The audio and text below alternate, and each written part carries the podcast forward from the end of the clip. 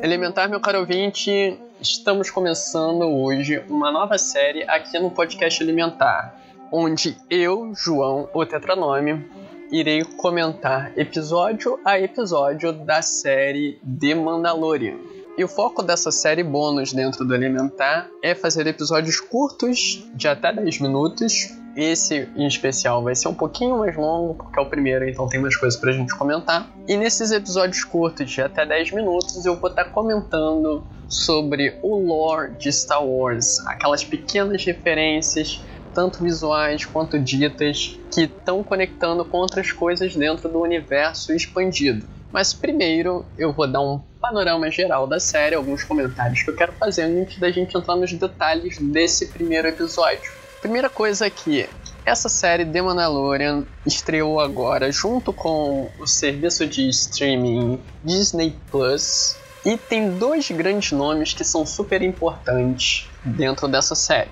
Um é John Favreau, o cara que deu o pontapé inicial na, na franquia Marvel nos cinemas. Ele foi o diretor do Homem de Ferro 1 e Homem de Ferro 2. Ele é o criador dessa série The Mandalorian. O roteiro e a criação é dele. Mas tem outro nome que é super importante, tão importante quanto do John Favreau. É Dave Filoni. Dave Filoni é o produtor dessa série e Dave Filoni é um grande conhecido pelos fãs de Star Wars porque ele foi showrunner das séries animadas Star Wars The Clone Wars, Star Wars Rebels e agora que está indo no ar a segunda e última temporada de Star Wars Resistance. Então ele provavelmente é um dos caras que mais saca de Star Wars da atualidade e que está envolvido diretamente com o universo Star Wars e você vê que o dedo cuidadoso dele nessa série. Apesar de Dave Filoni ter sido conhecido pelas séries animadas, esse é o primeiro trabalho dele com live action. Então vamos começar. A gente está falando aqui sobre The Mandalorian, mas quem é o Mandaloriano? Mandaloriano, esse personagem que até então não tem nome dito na série, ele só é conhecido genericamente como o Mandaloriano, é interpretado pelo Pedro Pascal, o ator chileno que ficou famoso por, pelo papel em Game of Thrones, como Oberyn Martell, e também pela série Narcos. E aqui ele dá vida a esse cara que é muito misterioso. Apesar dele não ter um nome conhecido na série até agora, não foi apresentado, em uma entrevista Pedro Pascal disse que o nome do personagem dele é Dean Yahen. Se vai ser isso mesmo, a gente não sabe, mas é legal essa mística em torno do, do Mandaloriano, a gente não sabia nada sobre ele. Eu vou entrar em mais detalhes do que o que é o Mandaloriano e explicar toda essa mitologia que tem em torno desse povo. Mas antes, vamos começar a falar do episódio em si. A gente é apresentado com o Mandaloriano em cena e a gente vê que está num planeta gelado aí, um planeta congelado, mas não é Hoth não é o planeta gelado do Império Contra-Ataca. Esse é um planeta totalmente novo, criado para a série e aparentemente não tem muita importância, porque nenhum nome deram para ele. Ele está como planeta congelado não identificado. E aí tudo bem. E a gente entra num, num cenário que remete muito a Star Wars, que é uma cantina aquele barzinho ali que atende a população local e os transeuntes que estão apenas passando por ali. E a gente vê que tá rolando uma briga ali, de uns caras batendo no, num, num carinha de pele azul. E é engraçado que a gente já vê um do, dos caras lá, o careca, ele tá falando num idioma que não é um idioma conhecido pela gente. Esse idioma é o Hutsi, é o idioma falado pelos Huts, só lembrar do Jabba. E ele é muito, é, ele é muito falado pelo pessoal do submundo, principalmente na, nos territórios controlados pelos Huts e também na, nas zonas mais externas da galáxia. Então é interessante a gente já ver uma diversidade, até mesmo no linguajar aí, não só mesmo de espécies, porque o personagem é humano. E aí você vê que tá rolando aquela briga ali, então você já sabe que esse planeta é mais afastado, tá mais na periferia da galáxia. Um local mais meio sem lei, uma coisa mais faroeste. Aliás, essa série tem muito um feeling de faroeste. Você vê tanto visualmente como estrutura de roteiro, bebe muito dos, dos faroestes, do Clint Eastwood, os filmes de samurai, do Akira Kurosawa. É muito interessante essa parte. E aí, quando o Mandalorian chega e ele fica ali no balcão, esses caras vão, vão lá aplicar com, com ele, né? E quando ele chega perto, ele olha pra armadura e, e aí ele fala do Beskar guarda muito bem esse nome que a gente vai falar com mais detalhes mais pra frente. E aí o Mandaloriano se estressa ali, mete a porrada em todo mundo, um cara corre para fora da, da cantina e o Mandaloriano joga o seu arpão do pulso, prende ele, puxa e atira na porta para a porta fechar. E aí nós temos o personagem cortado ao meio em duas fatias. Então a gente já vê que apesar da Disney Plus não ter conteúdo para adultos, nós vemos que essa série não é tão infantil assim, né? Já que teve um, um desmembramento aí do um personagem, apesar de não ter mostrado a cena totalmente. Nós só vemos as pernas do cara caindo da porta. E aí, voltando pra série, o Mandalorian chega no carinha azul, o carinha azul vai agradecer ele e o, e o Mandaloriano revela que esse carinha, na verdade, ele tá sendo procurado e o Mandaloriano foi lá caçar ele. E ele fala que vai trazer ele vivo ou morto. No inglês ele fala warm, bring you warm ou bring you cold.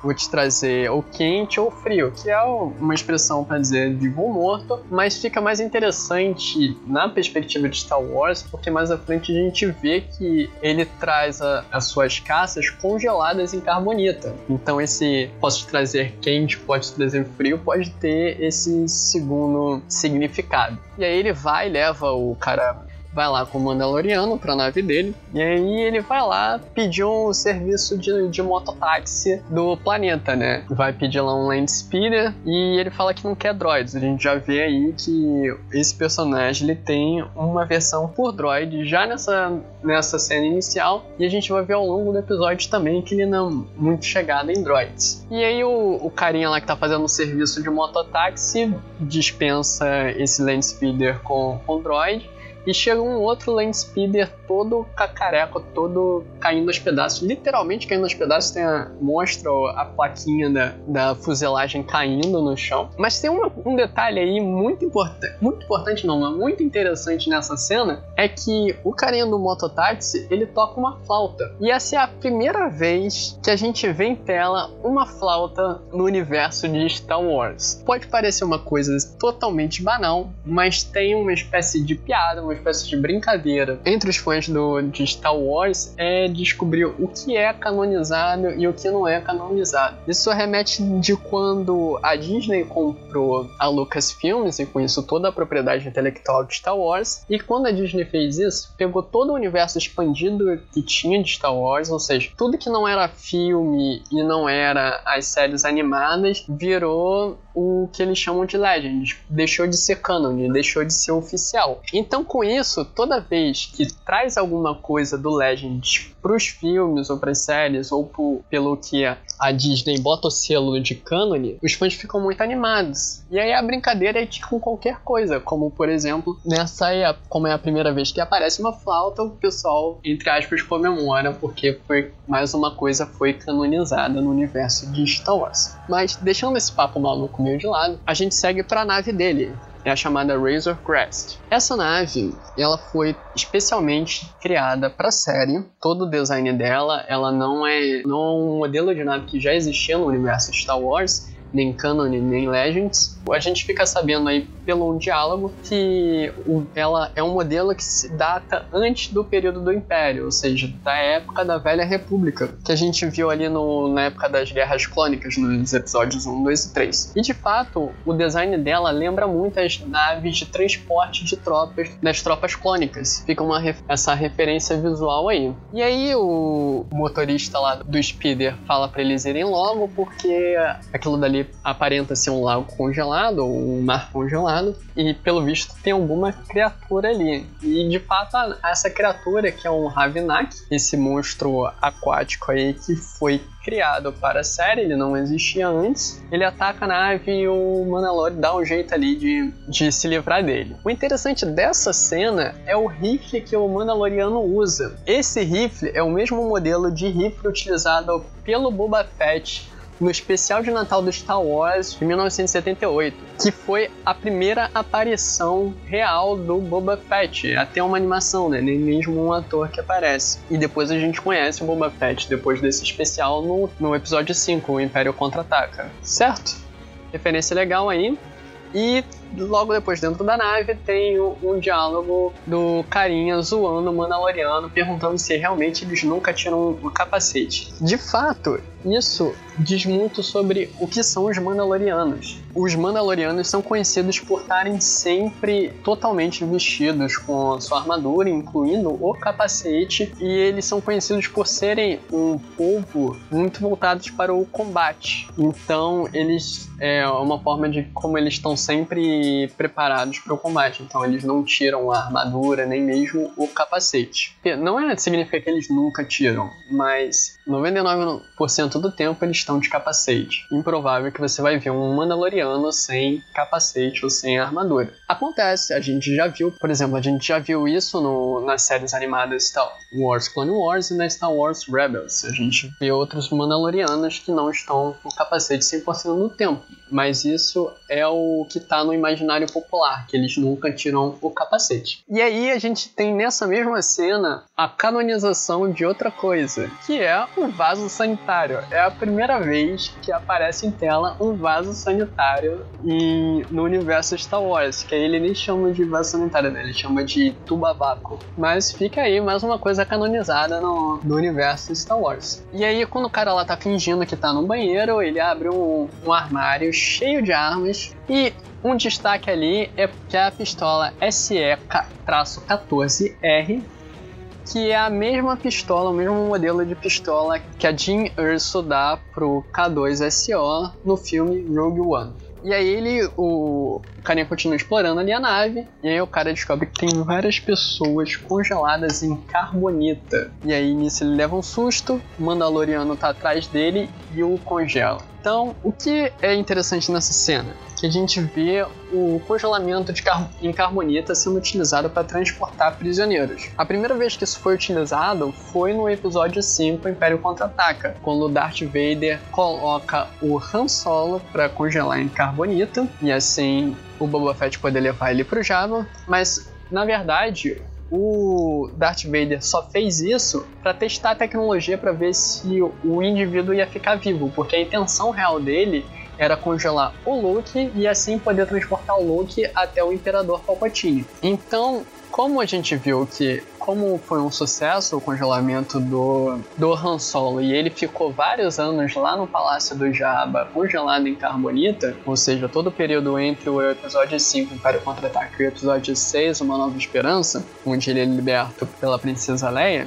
então essa técnica de congelamento em carbonita deve ter virado uma prática entre caçadores de recompensa. Lembrando que essa série se passa cinco anos depois dos eventos da Nova Esperança, ou seja, logo depois que a segunda estrela da Morte foi explodida, o Imperador Palpatine morreu e aí acabou-se o Império, virando um período da Nova República. Seguindo então no episódio, a gente vai lá pro para uma outra cantina, um bar, algum local lá que tá cheio de caçadores de recompensa num outro planeta. E o Mandaloriano vai se encontrar com o contato dele para entregar as pessoas que ele aprisionou e pegar a recompensa dele. E o contato dele é o personagem novo, primeira vez que aparece na série também, chamado Griff Carga. Ele é interpretado pelo Carl Weathers, que a gente conhece ele e ficou icônico pelo papel de Apollo Creed nos filmes do Rock. E aí é exatamente nessa cena que a gente fica sabendo que está cinco anos após a queda do Império, porque esse Griff Carga ele tenta pagar o Mandaloriano com, com créditos imperiais e ele fala que não, não tá mais válido porque não existe mais Império. E então o Griff uh, diz que pode pagar nessa outra moeda chamada Calamari Flank. Então, é o praticado entre o, o povo da espécie calamari. A gente conhece alguns personagens no universo Star Wars que são calamares, são aqueles caras que parecem uma lula com uma cor alaranjada. Então o Mandaloriano pergunta se, se tem mais algumas recompensas para ele ir atrás. E vê que tudo é pequeno, mas parece que tem um, um, contato grande. Em que ele não tem, mas ele tem um contato do cara que tem essa recompensa. E ele vai até o local lá, e aí ele vai até o, lo o local desse contato. E a gente vê que para entrar tem uma câmera que salta, que parece um olhinho, e é exatamente o mesmo tipo de câmera, ou porteira, digamos assim, que a gente vê no Palácio do Jabba, no que a gente vê na trilogia clássica. Isso mostra atenção aos detalhes que essa série tem para ficar bem coerente, bem coeso com o universo Star Wars. E aí ele entra o Mandaloriano e ele se depara com vários Stormtroopers. O que é importante é, analisar nessa cena? A gente sabe que o Império já acabou.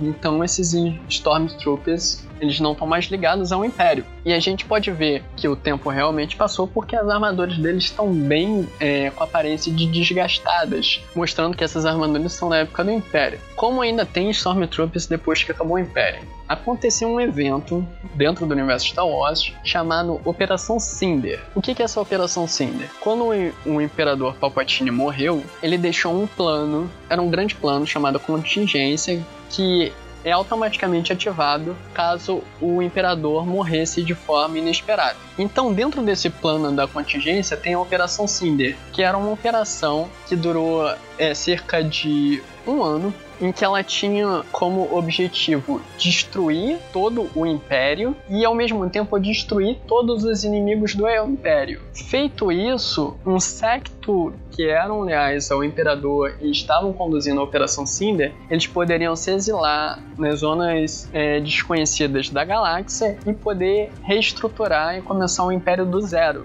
Essa reestruturação foi o que deu origem à Primeira Ordem que a gente vê nessa nova trilogia dos episódios 7, 8 e 9. Quem quiser saber melhor o que foi essa Operação Cinder e esse plano da contingência, existe uma série de quadrinhos de quatro volumes chamado Star Wars Império Despedaçado de 2015, que conta exatamente o que aconteceu. É muito legal, recomendo.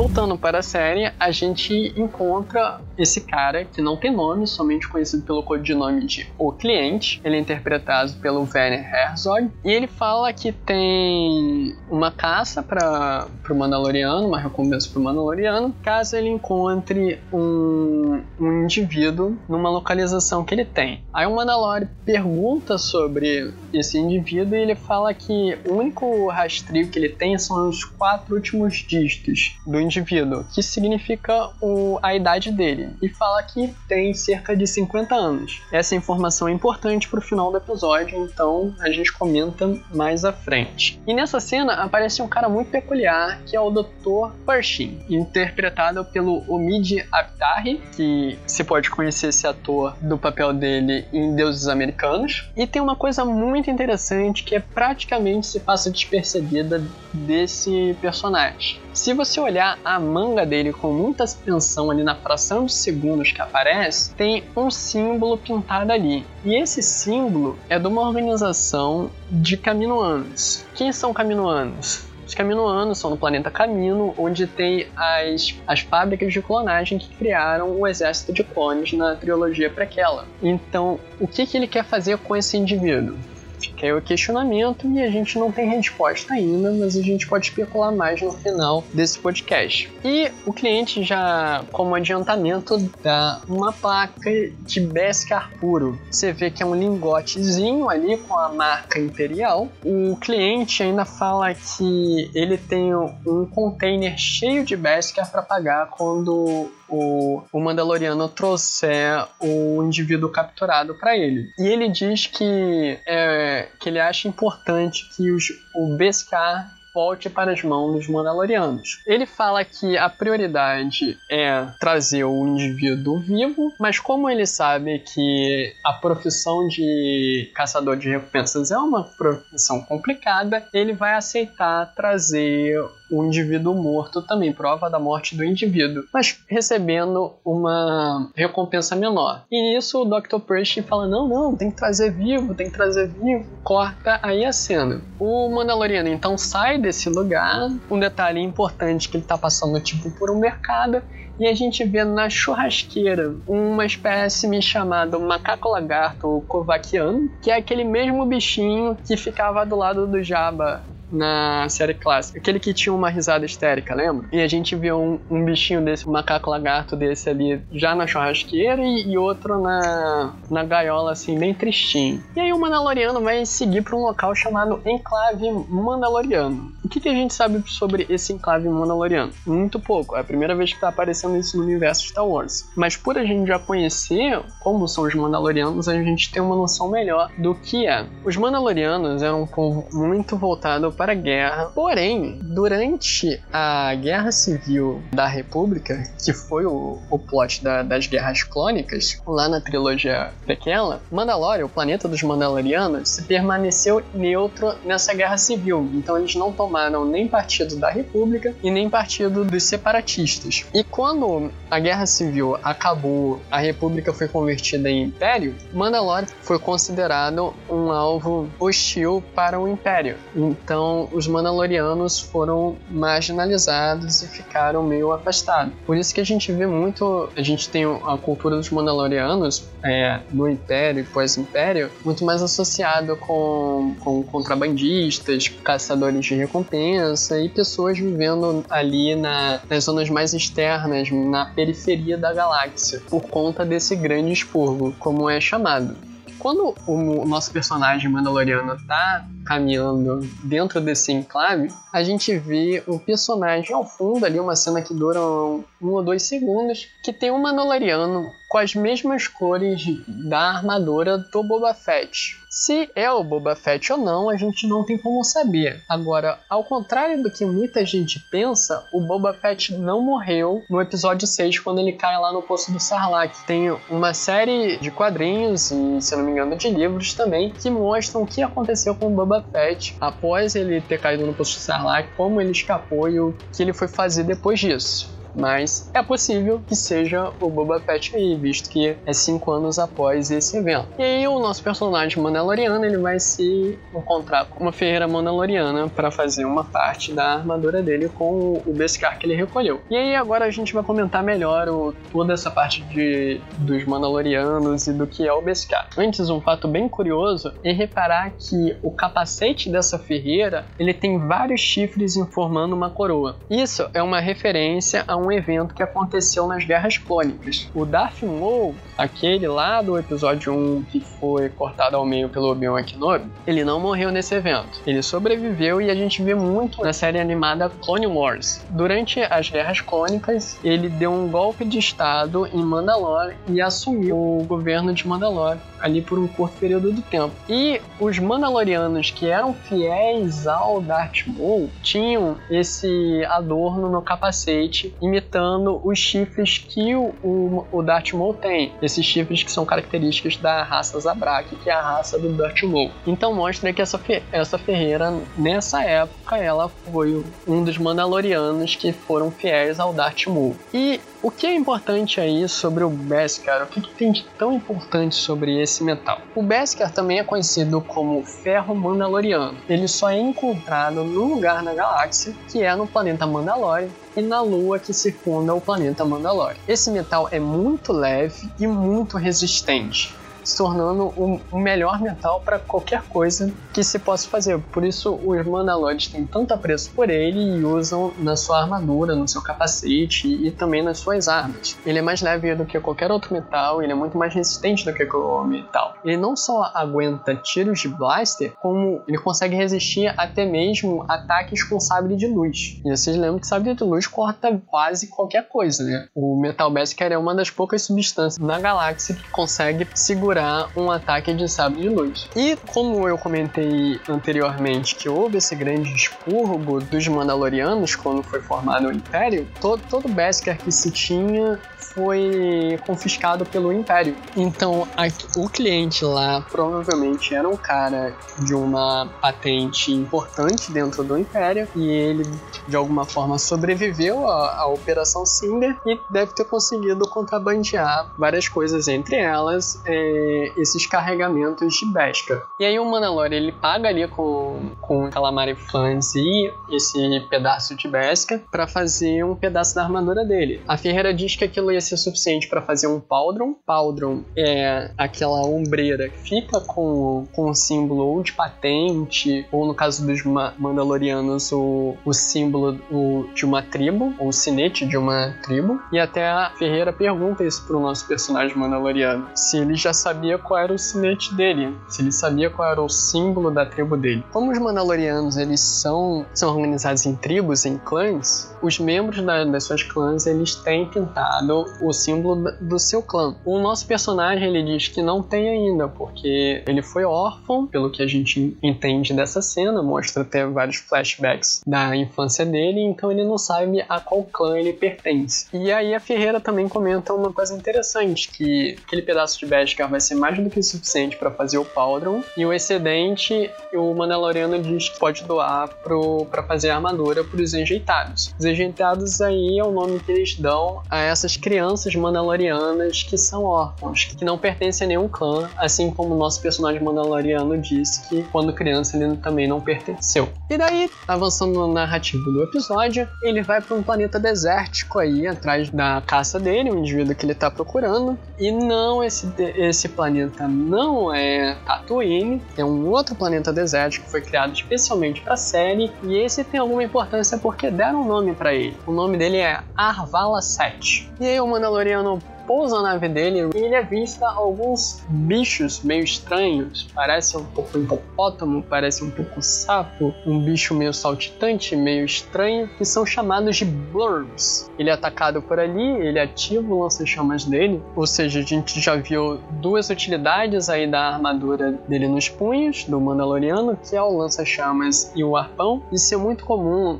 nas armaduras Mandaloriano ter esses acessórios, principalmente nos antebraços, como a gente viu em lança-chamas e o arpão, mas Mandalorianos também podem ter outros tipos de acessórios aí, como é, lançador de projéteis, de bombas, de mísseis, de blasters, virtualmente qualquer coisa, as armaduras dos Mandalorianos são muito personalizáveis. Outra característica que é muito recorrente nas armaduras dos Mandalorianos, que o nosso personagem Mandaloriano não tem, é a mochila com jetpack e lança-torpedo, que o Boba Fett tem, mas o nosso personagem aqui não tem esse adereço. Então ele é atacado aí por, pelo Blurb e ele é salvo por um personagem totalmente inédito, criado pela série, mas que já é adorado pelos fãs de Star Wars, que é o muito simpático Quill. E termina todos os argumentos dele falando e tenho dito. E já, já pegou essa expressão aí. O Quill, ele é da espécie Ungonaut. Você talvez não se lembre dela, nessa espécie, mas ela já apareceu no universo de Star Wars nos filmes. São aqueles trabalhadores lá do episódio 5, Império Contra-Ataca, da cidade das nuvens, lá no planeta Bespin. São eles, inclusive, que aparecem na, na cena o Han Solo é congelado em carbonita. Mas esse Quill não trabalha em nenhuma mineradora, em Bespin ele tá em Arvala 7 e ele é um, um humilde e muito simpático fazendeiro de umidade. O que é um fazendeiro de umidade? Um fazendeiro de umidade, que é a mesma coisa que os tios do, do Luke Skywalker eram no episódio 4. Eles também eram um planeta desértico e tinham aquelas torres brancas cilíndricas presas no chão. Aquilo nada mais é do que condensador que retiram umidade tanto do ar quanto do solo para poder ter água potável. E aí o Quill tem uma rápida discussão com o nosso personagem Mandaloriano e fala que a única maneira dele conseguir chegar no local que ele tem que chegar é montando num Blurg. E o Mandaloriano falou que não sabe montar é, nesse tipo de, de animal. E aí o Quill dá uma zoada nele, falando que os Mandalorianos costumavam montar na criatura mitossauro, então montar num Blurg seria muito fácil para ele. O que é o mitossauro? É uma criatura lendária dos Mandalorianos, nativo do planeta Mandalore, que é um, um monstro gigantesco, alado, e apesar de nunca ter aparecido nos filmes, ele a gente conhece a cara desse bicho, porque o crânio do mitossauro é o símbolo do Boba Fett. E a gente vê também em alguns easter eggs em outros filmes, como por exemplo no episódio 7, na cidade da Mascanada, tem uma bandeira com esse símbolo da caveira do mitossauro. E então o Mandalorian segue lá para um complexo de, de um, uma estrutura de complexo dos, de mercenários Nictus. Nictus é a raça daqueles caras que estavam lá, nesses mercenários. E ele tá olhando ali com um telescópio para ver se para ver como ele vai se infiltrar naquele complexo. Mas aí o nosso personagem Mandaloriano ele avista um, um robô se aproximando de peito aberto lá no meio do, dos mercenários. Esse robô é um, é um personagem novo ch é chamado IG-11. Ele é interpretado pelo Taika Waititi que é o diretor do Thor Ragnarok. E esse personagem, o IG-11, ele é um robô da série IG, que a gente já conhece no universo Star Wars lá desde o do episódio 5, o Império Contra-Ataca, que é quando o Darth Vader chama vários caçadores de recompensa, entre isso o Boba Fett, para caçar Millennium Falcon, tem um robô ali. Aquele personagem lá é o IG-88. Inclusive, o Dave Filoni, o produtor da, da série The Mandalorian, ele escolheu criar um novo personagem personagem droid IG, não ser o mesmo IG-88, porque ele não queria atrapalhar com as histórias que já existiam do IG-88 no Legends. E esse, esses droids da série IG, eles são droids assassinos. Eles foram criados pela mesma empresa que criou vários robôs lá na nas, das Guerras Clônicas, ssó que ele, esse, a série G foi produzido depois, já na época do Império. E como foi proibido a, a fabricação de droids de combate, a série IG ele é oficialmente classificada como droids de segurança e não de combate. Mas na prática eles são muito usados como droids assassinos ou como droids caçadores de recompensa, porque eles são muito ágeis e versáteis em combate. Como a gente pode ver, tem uma cena de ação muito legal aí a, a gente acaba acaba tendo uma cena de ação muito legal e vê que a, a maioria das articulações do, do robô giram em 360 graus em torno do eixo. Até a própria cabeça dele é feita de discos que giram em 360 graus e faz com que ele, ele consiga enxergar em 360, porque ele tem várias câmeras na cabeça, e com essa forma de se movimentar ele consegue atacar virtualmente em 360 graus sem o menor problema. Mas aí a gente vê que o, ele se junta aí com um Mandaloriano para poder conseguir atacar. É uma cena meio engraçada porque ele, como robô, ele é todo seguindo o protocolo e as ordens. E o, a gente já sabe que o Mandaloriano não gosta muito de robôs, mas ele mesmo assim se vê obrigado a se juntar ali com o robô para poder conseguir tomar conta desse complexo de mercenários. Então, mas aí isso é rapidamente resolvido numa cena bem legal de ação. Inclusive tem, tem várias piadas aí com autodestruição, dizendo que o robô. Toda hora o robô acha que ele não tem como suceder na missão, então ele diz que vai auto se destruir, acaba virando uma piada recorrente do momento. Mas eles conseguem ali resolver, mata todos os mercenários e conseguem entrar no complexo e identificar aonde está o, o alvo deles. Lembra que o cliente falou que era um alvo de 50 anos, era a única informação que tinha sobre o, alvo. Não sabia a origem dele, não sabia qual espécie, nem sexo, nem nada. A única coisa que sabia era a idade. E aí, quando eles abrem e vê que, na verdade, tem um bebê dentro de um pódio flutuando ali. E esse bebê, essa criança aí, é da mesma espécie do Mestre Yoda. E aí até o Mandalorian questionou, é, mas ele era para ter 50 anos. E o G11 fala, essa espécie deve envelhecer de maneira diferente, porque ele com 50 anos ainda tem a aparência de um bebê. E aí o IG-11 diz que a missão era estritamente para destruir o alvo, o que foi diferente do que o cliente falou pro, pro Mandaloriano. E aí, no, no plot twist, o Mandaloriano mata o IG-11 com um tiro na cabeça e estica a mão para pegar o bebê Yoda e o episódio acaba.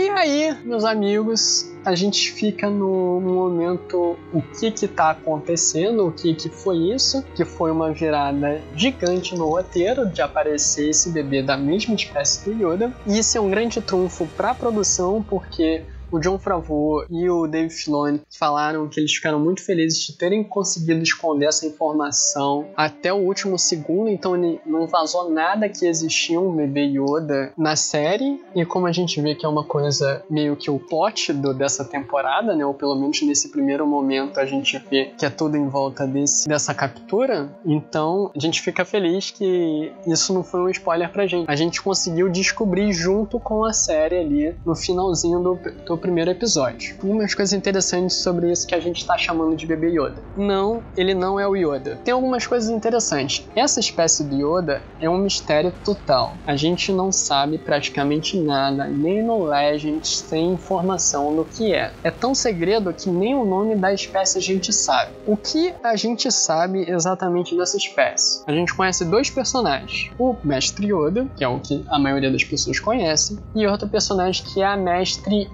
A Mestre Yaddle aparece no filme episódio 1, Ameaça Fantasma. Ela é uma das membros do Conselho Jedi. Você vê que ela é igualzinho Yoda, só que com a aparência mais magra e com o cabelo longo, mas ela praticamente não fala e a gente não vê mais ela no, nos outros filmes. Então é um total mistério, a gente só conhece esses dois personagens até então, até aparecer esse bebê, e a gente sabe que essa espécie ela vive por muitos e muitos anos, visto que a gente sabe que a idade do Yoda é mais de 900 anos. E a gente confirma que o envelhecimento deles é devagar com essa cena em que esse indivíduo tem 50 anos, mas ainda tem a aparência de um bebê, de uma criança pequena. E no próximo episódio a gente espera saber mais sobre esse bebê Yoda. Como eu tô gravando esse especial e já foi hora o segundo episódio da série Mandalorian, eu posso dizer para vocês que sim, vai ter mais informações sobre esse personagem no próximo episódio. Mas não vou dizer agora porque eu vou estar tá lançando o próximo episódio contando do episódio 2 da série.